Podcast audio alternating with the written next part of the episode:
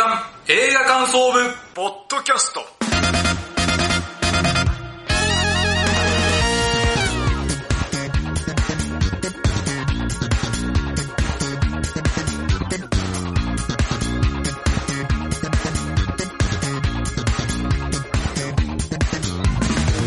さあ、始まりました。月間映画感想部ポッドキャスト。この番組の部員である矢野智之です。同じく部員の滝沢亮です。よろしくお願いします。さあ、この番組は現在劇場公開されている新作映画を映画感想部部員である矢野と滝沢がそれぞれサイコロ振って当たった映画について感想を言う番組です。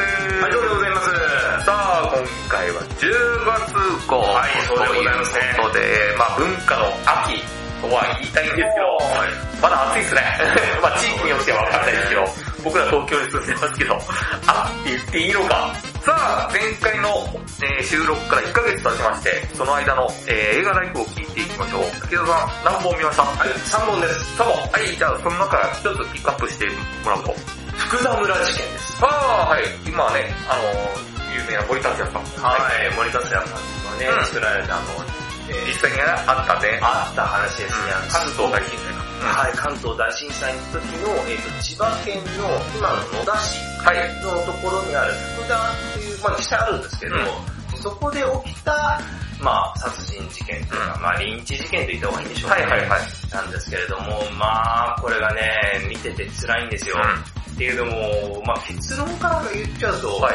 人間のそもそもが、もそもそもが持つ何か不安が起きた時にうん集団ができて、その中で異物を探した結果、その異物を排除しようとって起きたことなんで、これ世界中で起きてますし、まあそうですね。はい。まあ関東大震災の話なんで、今から100年前の話なんですけども、これ全然現代でもあるよね。確かにね。うんっていうところが、ギュッと詰まってる。はい。本当に人間の嫌なところばっかりが出てくるんですよ。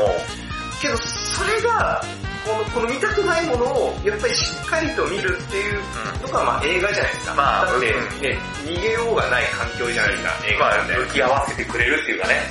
うん、なんでね、ほんと、まあ関数少ないんですけど、うんもうこれからね、話題になってるんで増えていくとは思うんですけど、もう見てほしいですね、多くの人にこ。ういうことがありましたよっていうことで。うん、本当に見てて辛くなるんですけど、ぜひぜひですね、あの、多くの人に見てほしい作品だなと思いました。はい。で、あのさんは、えー何本見たでしょうか？僕も3本です。はい、その中でおすすめなのは、あの、滝沢さん、この後言うけど、はい僕もちょっとピギここ言わせてもらっていいですか？あまあ簡単にはい短くするんで、あの、僕これ群像劇としてすっごい練られた脚本だなと思いまして。これが見事だなと思いました。こんなに緻密な脚本で、ここまですごい作品作るのは、僕結構評価されてもいいんだなと思いましたし、あとなんか、当事者だけじゃないっていうところも僕良かったと思うんですよ。例えば、被害者と、その、殺人鬼と、それを目撃した主人公だけの話かなと思ったら、それにまつ、その他の人たちもこの事件に関わっているよっていうことを描いているような感じがするんですね。で、その事件に関わっていることによって、それぞれの悩みも浮き彫りになってきたし、それがギュッてなってるとこが、僕はすっごい脚本だと思うし、この短さでよく評価したと思うんで、僕このピリ大好きでしたね。おー、なるほど。まあ、竹田さんどういうはい感が後で出ていっていきたいと思います。さあ、今回は竹田さんは P で僕が日本映画のあれですね。はい。対してください。それでは参りましょう。月間映画感想部、ポッドキャスト、スタートです。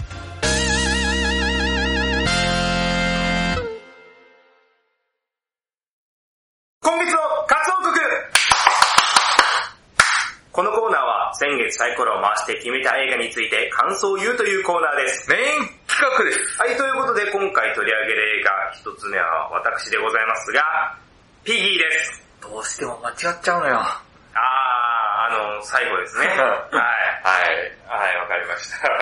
はい、じゃあですね、まずあの、あらすじから言いたいと思います。主人公サラはクラスメートからの必要ないじめに苦しんでいた。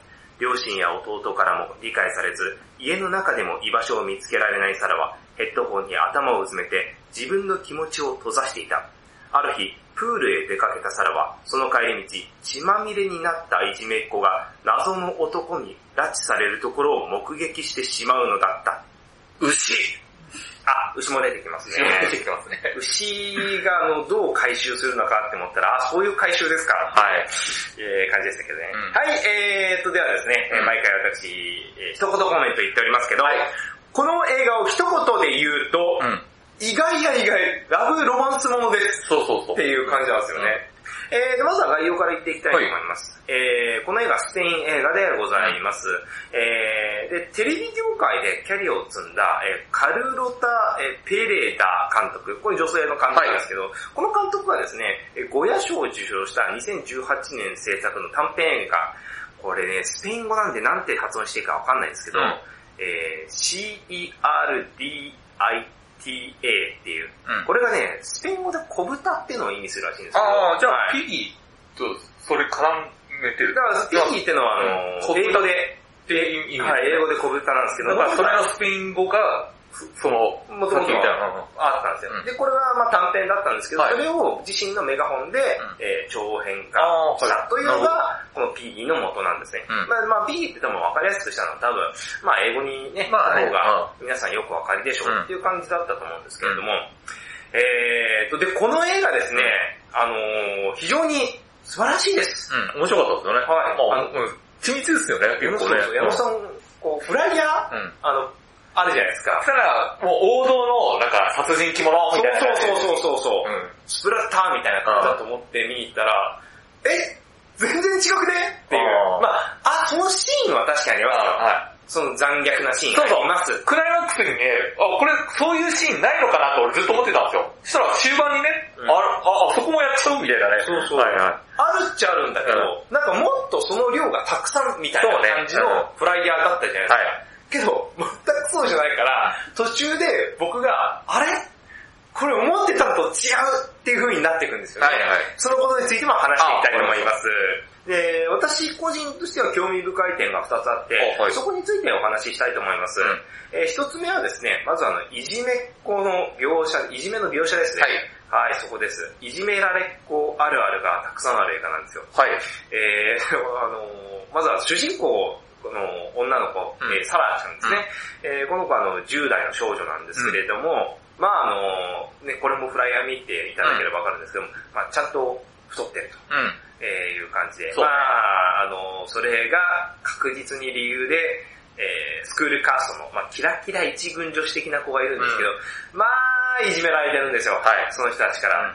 あーで、どういういじめ方かと言いますとですね、あの、ご実家が精肉店を営んでるんですよね。はいで、その精肉店に、の、ま、前でなんかたむろしてて、で、向こうから、あの、太ってるから、うん。鼻をこう、ね、女の子たちが食いってって、そう。ブヒブヒみたいな感じのことを、この視覚で攻撃したりとか、はいはい。あとは、その精肉店の方、あ、このサラちゃんの精肉店でなんかあのお手伝いしてるんですけれども、そうだから見えるんですよね、その外の情報が。はいはい。で、その女の子たちが、うんえっ、と、店に入ってきて、うん。で、なんか、まあ店に入ってきたからにはなんか注文するんですけど、うんその間にですね、あの、写真、スマホでうん。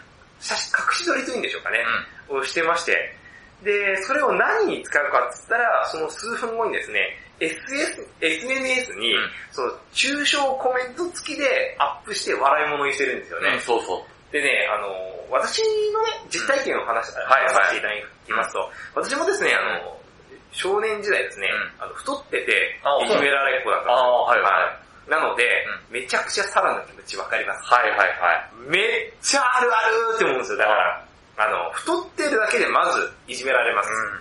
で、太ってるだけで見下されます。うん。うん。はい。なの、まあだからデブとか、うん。豚とか、うんあの、あともうデブが映るから近づくなとか、はいそういうことをね、うん。ほんと言われて、あの、きついんですよ。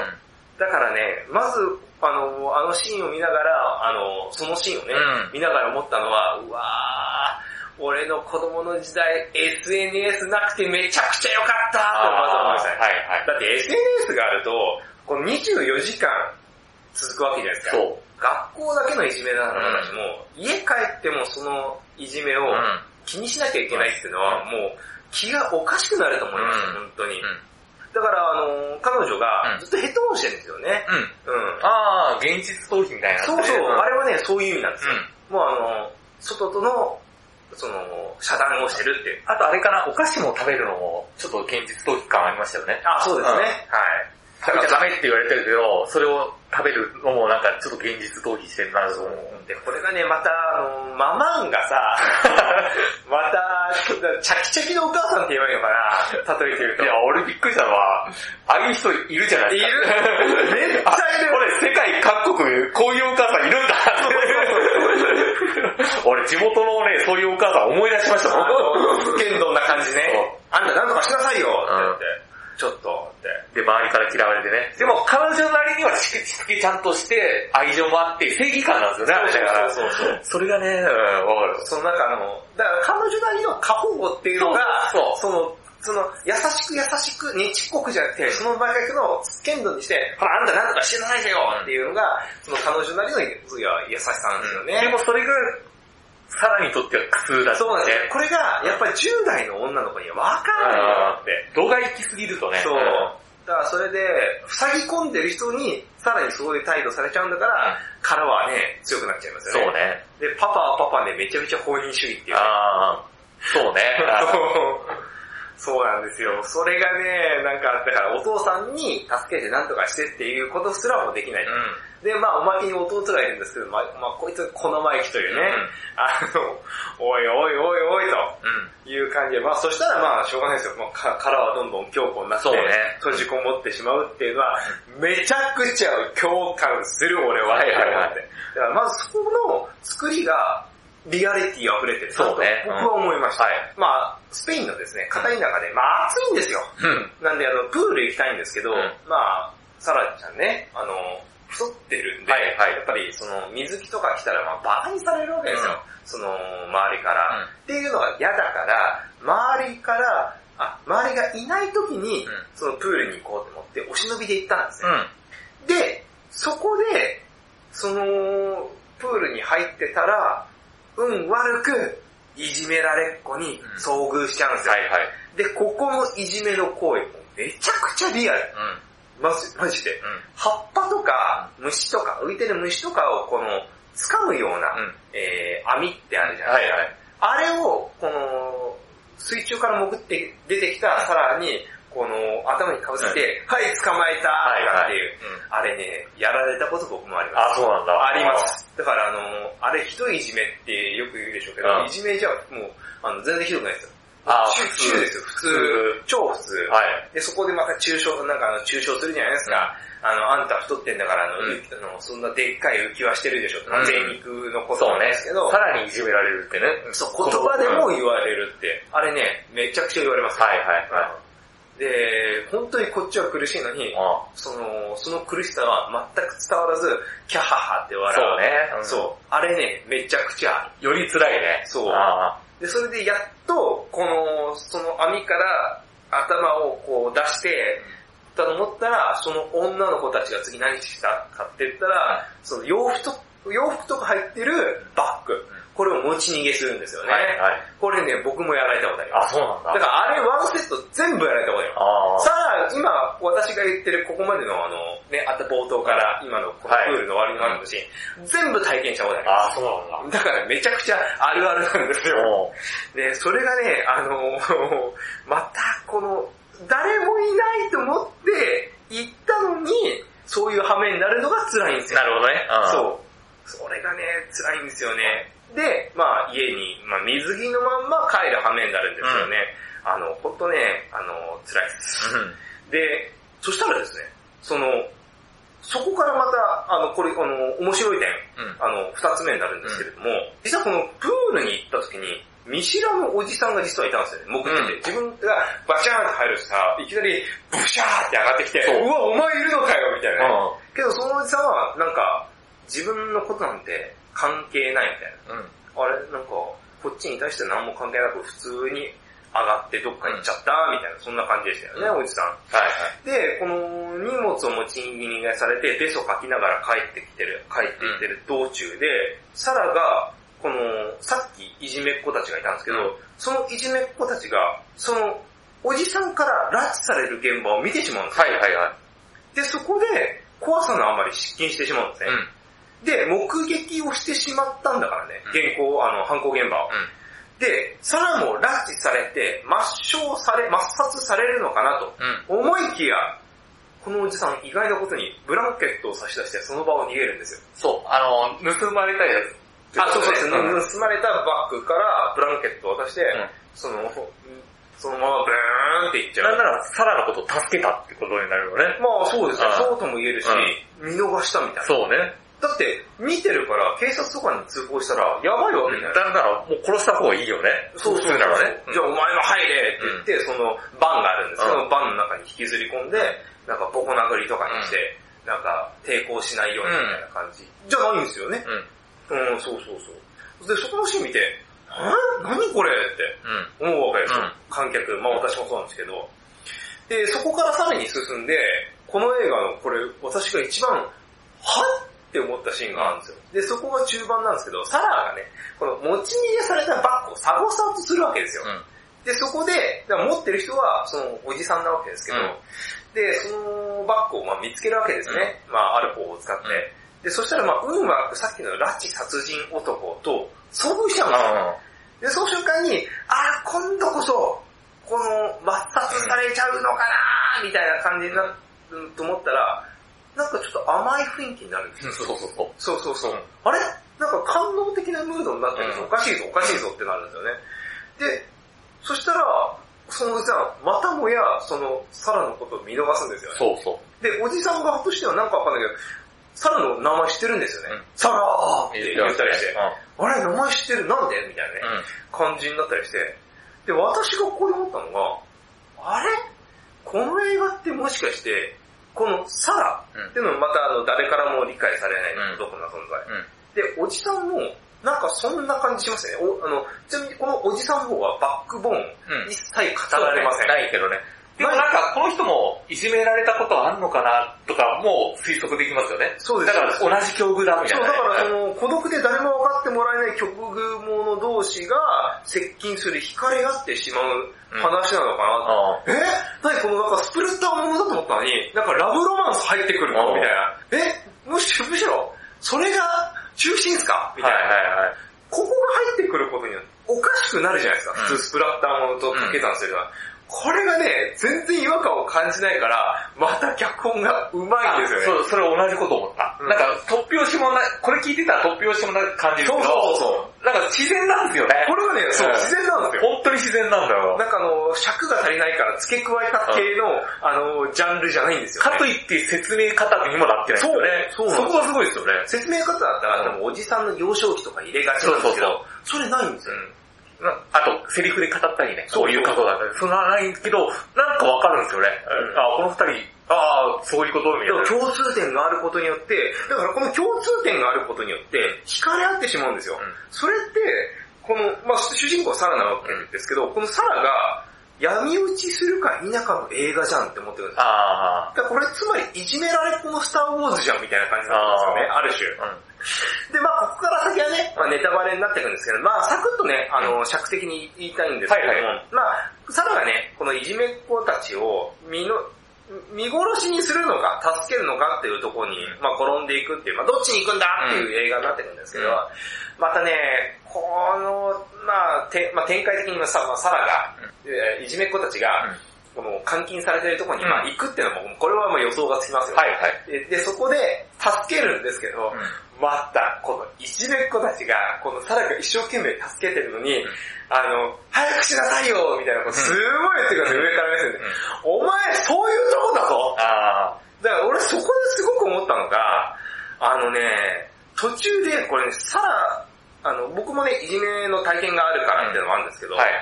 このね、いじめっ子たちがそういう目に遭ってるわけじゃないですか。うん。まあ暴力的なことになってって思った時に、いじめてるあいつらなんて、いなくなっちゃえばいいんじゃん。っていうふうに、こいつら聞いてほしいなっていうふうに、うん。多分さらね、日頃思ってたはずなんですよ。そうね。うん。そう。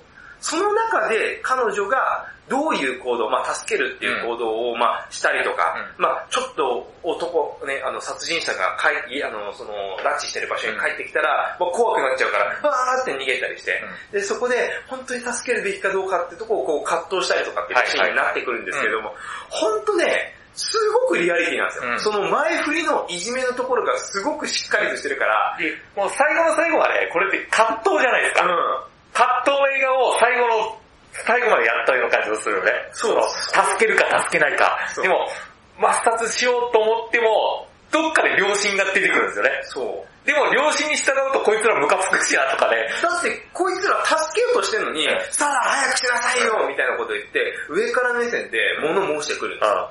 ってことは、こいつら助けたとしても、また同じ、ね日々が繰り返すわけじゃないですか。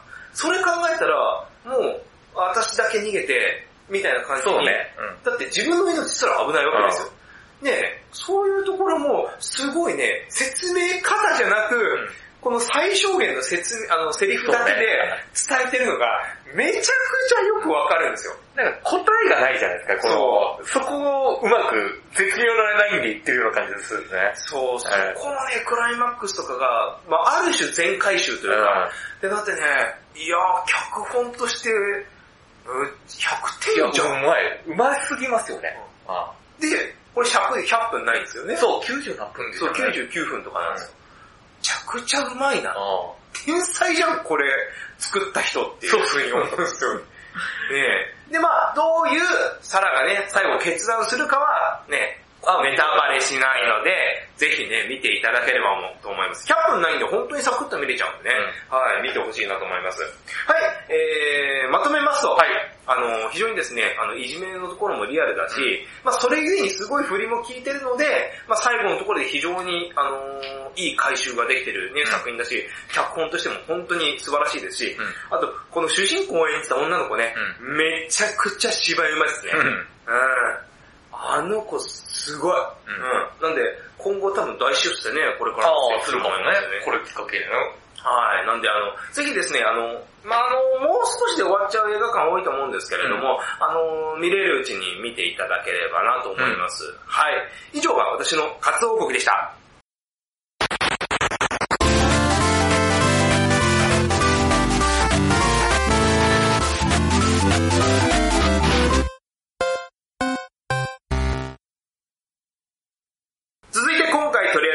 二つ目は矢野さんでございますが、矢野さん何でしょうか？さあ、今回僕が紹介する作品はですね、えー、もう、あたかも台本がないような、自然な演技が話題で、はい、そしてですね、タイトルが4文字のこちらの作品、筋なしです。絶対言うと思った。台本ないですよね。ね。4文字ですね、4文字なんですけど、あの、ひあの違います、あ、違う、日本映画。日本映画です。あの広告がする落語家は出てないと思います。あ、中井美穂さんは？あ、の、元あるフリーアナウンサーも出てないです。はい。あれ、後半反省する。30分ややって30分反省とかじゃないですか。ですかはい。なんすか？ほつれるあ、そっちか。そっちかじゃない。ね。あ違う。違いますよ。違いますね。ええはい、ほつれるの、ではあらすじ言いたいと思います。夫との関係がすっかり冷え切っている和田子は、友人の紹介で知り合った男性、木村と頻繁に会うようになる。ある日、和田子と木村の関係が揺るがす決定的な出来事が起こり、日常の歯車は徐々に狂い出していくのだった。では、ホツレル行ってみましょう、ということで、えー、前回の放送でですね、僕、えー、ホツレルを第一希望に選びまして、はいまあその理由はですね、まず出演が門脇麦さんうん。とあの、染谷翔太さん。はい。僕の中でなんか、この二人出てれば、どんな作品でも大丈夫みたいな、すごいツートップですよね。安心感ありませんいやもう、ありあありますよね。はい、はい、はい、優勝みたいな。はい。なんかそれもあったし、あとですね、今回のホツレルの監督脚本の加藤拓也さん。はい。えー劇団とかやられてたり、はいまあドラマの脚本もやってるんですけど、この人の加藤拓也さんの作品がなんかすごい評判が良かったのは耳にしてて、で、なかなか見るチャンスがなくて、で、今回、ほつれるっていう作品でやっと見れることになりまして、えー、まあ主演と加藤拓也さんだったらなんか大丈夫かなと。僕結構ね、見る前結構ハードル上げていったんですよ。はいはいはい。実際見たらですね、そのハードルを余裕で越すぐらいすっげーいい大傑作でございました。へ今年見た中でもね、僕結構トップクラスに入るぐらいの作品でございました。で、この感想をですね、本来ならですよ、はい。あの、叶うのであれば、うん本編を流しながら、あ、ここ、ここ、ここ、ここ、こことか言いたいぐらい、もう言いたいところがいっぱいあるんですよ。ああ、なるほど。なのでそれできないじゃないですか。まあ、そうですね。あの、そこは我慢して、今回ですね、あの、まずですね、もういいところ、大きく分けて3つに絞ります。あ、はい。で、それ言った後に、ちょっとどうしてもクライマックスのシーンシーンを言いたくて、あ、どうぞ。それを言っていく。まあこのような構成で感想を言っていきます。はいまずですね、えー、一つ目の良かったポイントなんですけど、あのね、登場人物たちの本音が、言葉の端々とか、細かい仕草で表現できてるのがすっごいいいんですよ。もっと例えて言うなら、本音が漏れてるって感じ。ほう。あ、あなたの細かい仕草で、漏れてるよ今、みたいな。言葉の語尾で、はあ、あなたの本音、これなのねっていうことがわかるんですよね。だってね、人間ってそうじゃないですか。嘘ついてても、全部は嘘つけないじゃないですか。どっかで気抜いた時に、さらっと出てちゃう。今回の芝居はね、まさにそうなんですよ。このほつれるって。だから見てるとね、あー、漏れてるよ、漏れてるよ、漏れてるよって言いたくなるような、それぐらいのそのニュアンスがね、本当に素晴らしいんですよ、これ。へそれがまず1点目。ーはい。で、二つ目はですね、あのー、わたこさんっていう、小田川きむりさん演じる登場人物、あ主人公なんですけど、えー、その、わたこさんは、えー、田村健太郎さん演じる、文則っていう男性の方と結婚してます。うでも、不倫相手として木村とも今不倫してるって感じなのね。で、その、わとこさんが、木村と文則に対する思いの対比の部分を、僕はすごいいい描き方してるなと思うんですよ。あの、明らかにね、わたこさん、木村に対する思いと、文則に対する思い、違うんですよ。それが、先ほど言ったように、なんていうの、微妙なニュアンスでわかるんですよ。セリフの言い回しとか。言い回しもそうかもしれないし、言葉の端々とか、不意に出るんですよね。そこの対比がね、マジでいいんですよ。まずね、わたこさん今結婚相手である、文則さん。文則さんってどういう人かというとね、あの、結構仕事も多分できると思うし、常識人だと思うんですよ。はい。で、わたこさんのことも多分愛してるんですよ。大事にする。俺が守るっていう人なんですよ。で、DV もしないんですよ。でもなんかね、この人ね、言葉の端々がね、ちょっと鼻につくなって感じなんですよね。あの、どっかしら嫌味を言ったりとか、なんかど、どうにかしてわたこさんを支配しようっていう気持ちが、言葉の端々に出てくるんですよね。あ遠回しに嫌味言ったりとか、そういう人いるじゃないですか。俺一番嫌いなタイプなんですよ。確かにいる。いますよね。仕事場とか多分そうですよね。えーそういうタイプの人です。まあその人と一緒に結婚生活しても、ちょっときついな。そんなに楽しくないじゃないですか。で、わたこさんと文則さんって、もうそんなに夫婦仲はちょっと崩壊寸前なんじゃない？みたいな。でもお互いそんなに喧嘩もしないんですよね。本音を見せ合わない。で、その、わたこさんが、文則といる時の態度と、木村といる時の態度がやっぱね、違うんですね。で、その違いが露骨にわかるわけでもないんですよ。ほう。180度、木村に対してはすごく楽しいよ、みたいなことを表現するわけでもない。で、文則の前では私嫌いだからねっていう露骨に態度を出さないんだけど、微妙なニュアンスでわかるんですね。で、例え例えば、例えで言うと、あの、文則とわたこさんが、まあ、休日に空港でデートするんですね。ほう。まあ、空港でデートと言っても、海外に行ったりとか、うん旅行に行くわけじゃなくて、空港内で楽しむないってことですよね。はい。あるじゃないですか。で、文則と行くんだけど、実は、わたこさんは木村とも空港でデートしたことあるわけで。で、そのシーンも出てくるわけね。で、明らかに、ふ木村という時は楽しそうなんですよ。で、これが露骨に出してないんですよ。わかるこれね、見てもらわないとわかんないけど、めっちゃ180度違うじゃないけど、微妙なニュアンスでわかるんですね。あ、木村の方が楽しそうだったじゃんって。で、文則の時は、そんなに楽しそうじゃないのがわかるんですよ。でも、わたこさんは露骨には出さないんですよ。うん。文則の前では、私のこと、楽しくないこと気づいてっていう仕草もしてないんだけど、漏れてるんですよ。あ で、例えばどういうことかというと、具はい体的に言うね、具体的なシーンで、昼間にね、空港でランチしてたのね、文則と。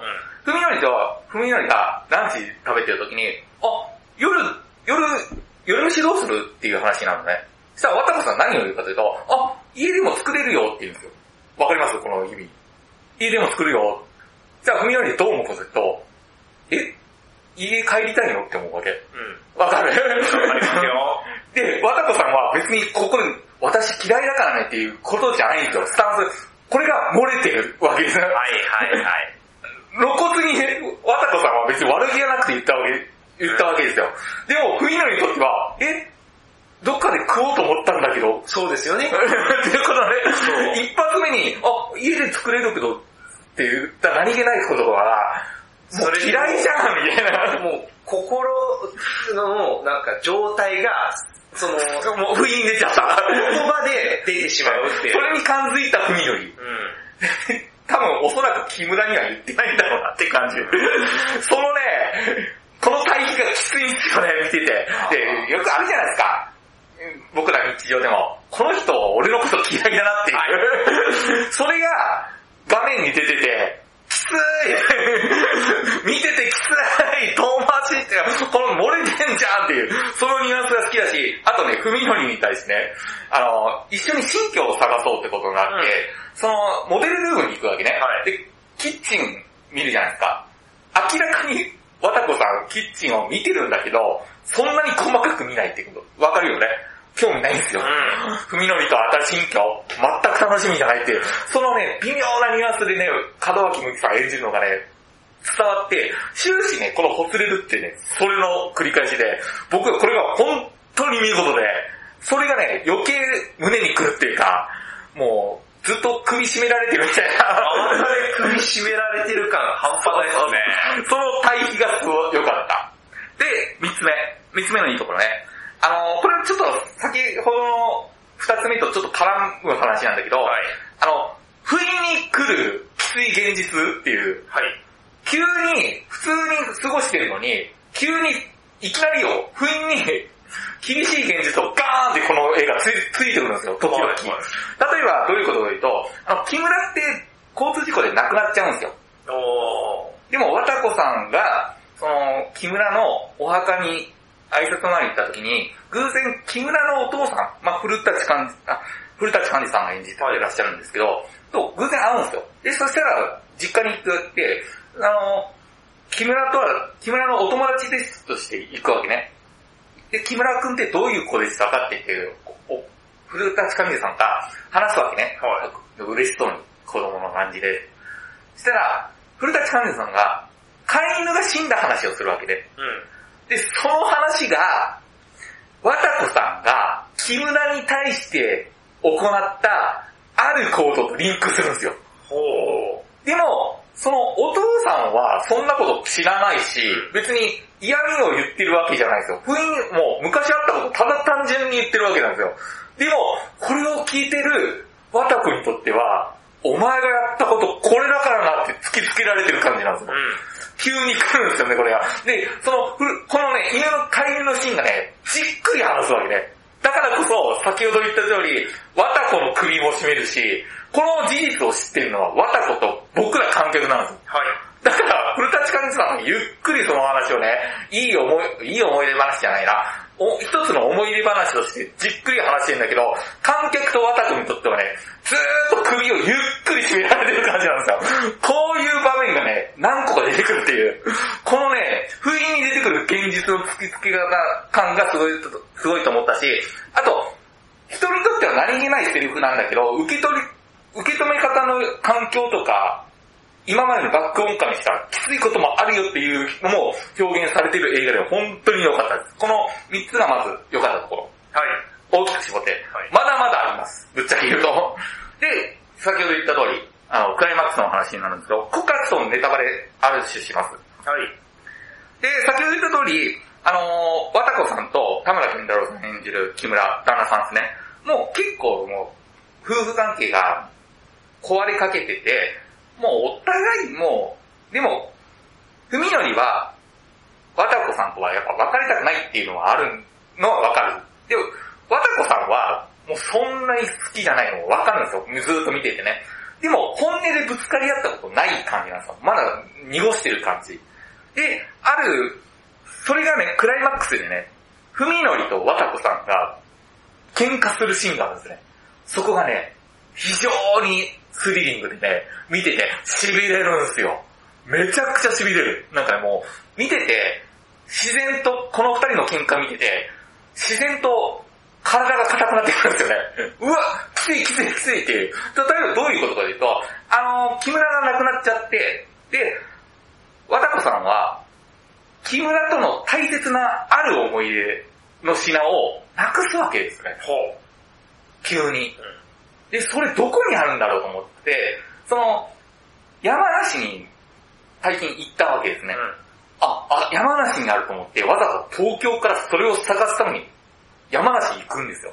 もうここでわかることは、そんなに好きなんだってことがわかるよね。うん、木村のためにわざわざ東京から行くわけですよ。うん、忘れ物を探しに。で、どこにあるかも当てないんですよ。それでも行く。で、それを、文則には何も言わずに、急に出かけていったわけですよ。はい。そしたら電話かかってくるじゃん。お前どこにいんの、うん、でもそれ言わ言わないんですよ。わたこさん。それで、いや、ごめん、私今日帰んないからって言って、文則には許可なしで、一泊泊まるわけ。はい。で、それから帰ってくるって話で。じゃあ帰ってきたら、文則なんて言うかって言ったら、まず、何を言うかというと、わたこさんに話してね。うん。あの、とりあえず、謝ろっかって言うんですよ。なんだそのセリフって。なんだよお前そのセリフ。とりあえず謝ろっかって。まあそれってリアルにありそうじゃないですか。めちゃくちゃある。そういうやつはそういう言い回しをします。でも、わたこさんも悪いっちゃ悪い。まあまあね。もうそこをついてくる、もう、これが、なんていうの、もう、踏み乗りを表してるんですよ。人間性をね。で、わたこさんは、もう、心ない感じの、ごめんなさい、みたいなこと言う。そしたら、ふみのりは何を言うかというと、うん、あのー、何に対して謝ってんの？って突きつけるわけだ。もう見てて、うわーこいつはみたいな。どんどん詰めていくわけね。そのやりとりがマジで非常にスリリングだし、ああとね、その、わたこさんが探してたあるもののどこにあったかが、この喧嘩のシーンでわかるわけで、この事実がね、非常に怖えみたいな、ちょっと背筋凍るぐらい、それぐらいの、ある場所にあってるのも喧嘩のシーンでわかるし、それと同時にね、あの、最後の辺にね、この喧嘩のシーンである事実がわかるわけね。そのある事実ってどういうことかというと、これは、わたこさんは知ってたんだけど、観客にはわかんなかったことが、バーン出てくるわけ急に。それは何かというと、実は、ふみのりも、浮気してたってことがわかるわけ。はい。わたこさんはずっと知ってた。で、観客から知らないんですよ、僕らの。えー、みたいな。こいつもしてたのって。その事実が分かった後にね、で、ふみのりは何を言うかというと、わたこさんに対してね、山梨まで行くぐらい、その不倫相手との思い出するぐらい、何？不倫相手のために、あ、不倫相手に対して、お前そんな熱い思いがあったの？みたいなこと言うわけね。このセリフがね、僕ちょっと引っかかるっていうか、それってイコール、文則は浮気相手に対してそこまでの思いがないってことああ、なるほど。がわかるわけじゃないはい。わたこさんに対してそんなに馬鹿にするってことは、イコール、不倫相手は不倫相手ですよって、そんなにちょっと遊びみたいな感じで、文則が思ってんだなってことがわかるわけね。で、この言葉が結構グッてくるわけね。うわ、この人何言って。で、それと同時にね、僕は見終わった後に思ったんだけど、このセリフが引っかかった部分があって、そのセリフをもとに、なんて僕のなりの予想すると、見終わった後に思ったのが、わたこさんって木村のこと好きじゃないですか。はい。もうすっごいもう、もう劇中ではっきり言うんですよ、喧嘩で。もう会いたいと。もう亡くなってるけど。でも、もうわかるじゃないですか、今までの行動を見てると。もう本当に好きなんだなって。で、田村、あ、ふ、ふ、田村健太郎さん演じる文則が、不倫相手に対してそう思ってるのって言って、イコール、ふみよりはもう不倫相手は不倫相手だよって割り切ってる感じあるじゃないですか。もしかしたらよ、実は、染谷翔太さん演じる木村も、わたこさんに対してはそういう思いだったのかなっていう感じも予想できなくないですか？うーん、なるほどね。そう思うと切なくないですか？実はもう逆の立場だったら、もしわたこさんが死んで木村が生き残ってたら、木村はわたこさんに対してそこまで行動するかなと思うと、この思いのズレね、が、見終わった後に、これが合ってるかどうかわかんないんだけど、思うと、結構ね、この映画って前編思いのズレが結構出てくるわけね。その事実を聞くと、見終わった後にも、かなり切なくなるんですよね。もしかしたら、あ、わたこさんあんなに好きだったけど、木村は本当に文則と同じスタンスだったかもなって思うと、この思いのズレがドーンと来て、見終わった後にも苦しくなるっていう、こんな素晴らしい作品でした。本当に面白いんで、見てほしいのと、あと最後にちょっと余談いいですか？はい。あの、この映画でね、わたこさんが一人になる喫茶店があるんですよ。一人一人で行く喫茶店。僕そこね、僕の行きつけの喫茶店だったんですよ。びっくりした。で、この収録の、えき昨日、はい。あのーその喫茶店僕行きまして、はい。わたこさんと同じところに座りました。で、この映画感想文のことをまとめました。聖地巡礼聖地巡礼。わたこさんが一人になって、いろいろ考えているところで僕もこのほつれのことを考えてましたいいですね。びっくりしたんで、そこでちょっと余談です。いろいろ楽しかったです。本当にぜひ見てほしください。今月のね、あの、活動報告でした。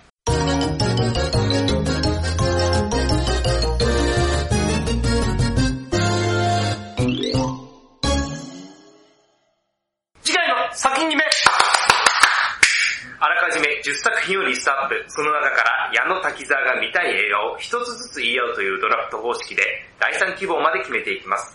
そしてそれを才の目に当てはめ、サイコロを振って来月の作品が決まります。決めてみましょう。はい、ということで、口じゃんけんです。はい先行後攻の。はい、いきます。最初はググー、じゃんけん、チョキ。あい、これ、チョキ。勝ちました。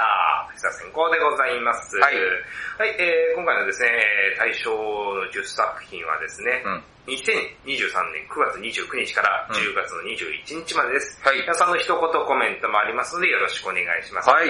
一つ目、まなみ100%。青木ゆずさん出てます。二つ目、アナログ。黒沢さんのアングルなんだよね。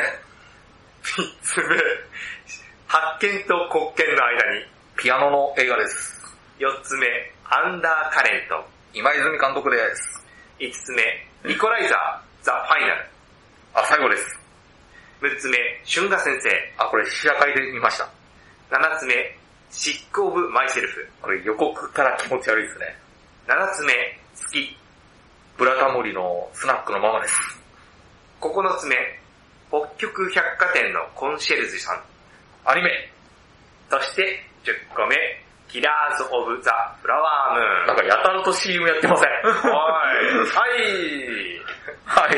はい、ということで、そうなんですよ。なんかやったら、やたらとね、なんでスコセッシでそんなにね、まあ映画界では有名だけど、なんか急に、最近やる映画なんか1ヶ月前のそうそうそう、僕 YouTube の、うんあの CM めめちゃくちゃ出てくるんですよ。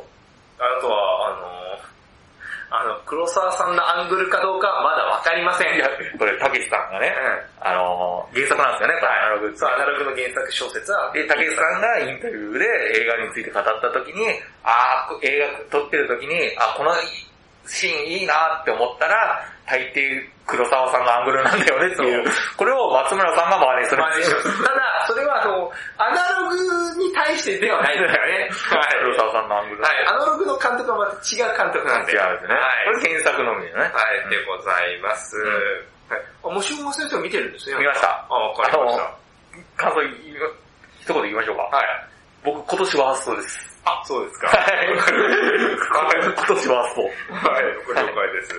はい、じゃあ滝沢の第一希望からいきます。うん滝沢の第一希望、うん月。はい。はい、そうですね。そうか、石井さんね。はい、そうです。あのー、相模原のあの事件ですよね。うん。えー、を題材にしてるということで、あのー、まあ予告見ましたけど、非常にすごいですね。うん。予告だけでも結構食らう作品です。そうね。よくこれ逆に映画化できたなっていう感じはちょっとしましたね、見てて。うん。まだだって山ゆり園って、だってまだ数年しか経ってませんからね。あの、っていうところもあって、えー、注目です。では、綾野さんの第一希望なんでしょうか発見と国権の間に、あ、はい。発見と国権の間にですか？これ池松くんで、はい。なんかもう予告編からすげえ面白そうなんですよね。うん。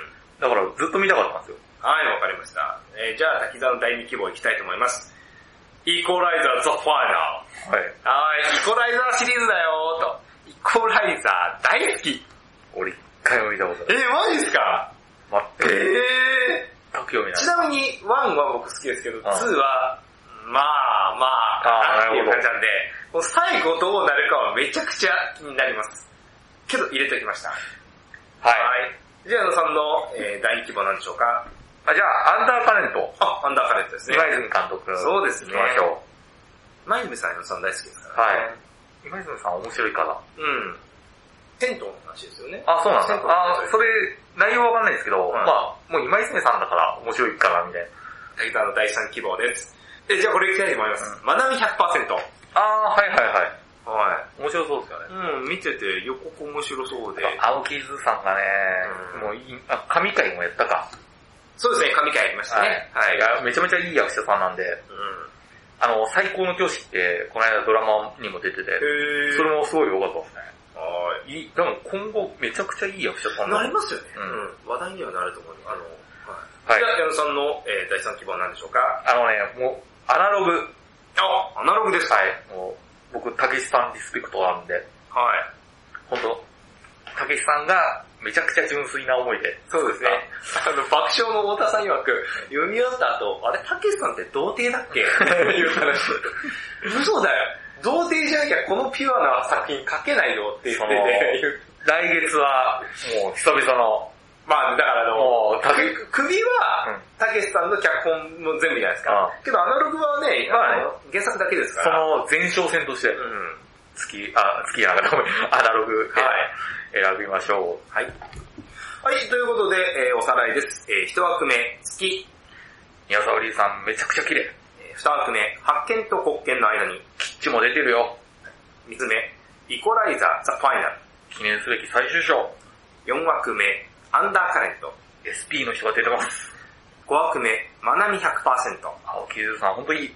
そして、六枠目、アナログ。松村、お前右じゃなくて左だよ。引っ張たけしさんが、あの、あの事故った後ですそうね。そう、事故った後に松村さんが事故後のたけしさんっていう、左目かなんかどっちかを閉じたら、それが殿が怒ってると。で、うわぁ、さすがにあれまずかったかって楽屋行ったら、松村あれを目が悪いのは左じゃなくて右だよって言ったんですよね。そっちって、そういうことで怒ってたい。や、たけしさんすごい優しさですよね。まあ芸人さんリスペクトね。うん本当に。あと、松村さんが、あの、東京マラソンで死にかけたじゃんああ、。はいは死に死にかけて、退院して、殿に会いに行った時に、殿は無事でしたって言ったら、たけしさんが、松村、俺のモノマネするのはいいけどよ、肩まで真似すんなよって言ったって。かっこいいですよねかっこいいですね。すごいなそういう伝説いっぱいありますよね。そうですね。はい。ちなみに松村さんは最近もあの、阪神の岡田監督ばっかりめっちゃ面白い。あの、この間優勝してた時に、あの、YouTube で生ライブ配信してて、あの、優勝インタビューあるじゃないですか。えー、最速でモノマネしちゃった。速記して、それをそのまま真似してて、あの、見てるあの阪神ファンから、クオリティが早が高すぎると。一回ね、あの、ラジオ聞きながら寝てて、はいはいはい。パッて起きたら野球中継始まってたんですよ。で、掛布さんが解説してると思ったら、松村さんが、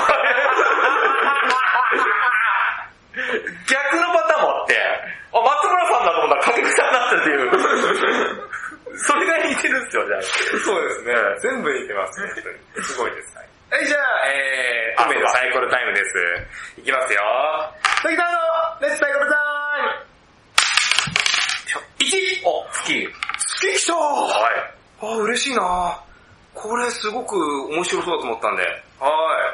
まあ、あのー作品自体も好きだし、あのね、事件自体もすごく、あのーショッキングでしたけど、うんはい、注目してたので、はい。では、あの、1が出た場合は、矢野さん振り直しです。いきますよ。矢野さんのレッツサイクルタイム !6! あー、アナログああ、いいじゃないですか。は前哨戦の殿殿。ー。これを、これを、やっぱり踏み台にして、あのー次首に来て首を、もう、僕は今年、首今年ね、やっと発表されて、11月 20? えー、3、23ぐらいかな。3ぐらいですね。いや、はい。ね、年始の時はね、そんなに発表されて、公開されるのは発表されてなかったんで、はい。僕首が今楽しみでしょうがないっていうか、その前にアナログですからね。はい。これで行きましょう。はい、えー、ということでエンディングでございます。はい今回もお聞きいただきましてありがとうございました。はい、ということで、えー、今回来月ですね、うんえー私たちが感想を言うのが、えー、滝沢がですね、え10月13日金曜日公開の月、宮尾さんが10月6日金曜日公開のアナログです。はい。はーい。ね。ということで、はいいろいろ、日本映画か2つと、そうですね。しかも結構な、あの、そうですね、豪華メンバーね予算。がかかってる。はい。そういうことで。ビッグバジェットじゃないかもしれないけど、みたいなことで。まあまあまあまあまあ、結構役者さんも、あの、大物俳優か。もうね、豪華夫人で、はいという感じで。さあ、今回、あ、えっと、ピギーと、はい。あの、ホツレレでしたけど、僕二つとも見てて、二つとも僕、すっごい良かったなので、ぜひ見てください。公開関数そっちも少ないけど、あの、映画館で見る価値はあるかなって思うし、どっちもね、なんか人間ドラマだったんで、うなんか結構じっくり見て、なんか、ちゃんと味わってほしいかな。なんか家だと結構、なんかね、集中できないかもしれないけど、もし機会があればぜひどっちも映画館で見てもらってほしいです。さあ、今もう本当に最後までありがとうございました。ありがとうございました。来月もぜひよろしくお願いします。以上、月刊映画感想部ポッドキャストでした。さよなら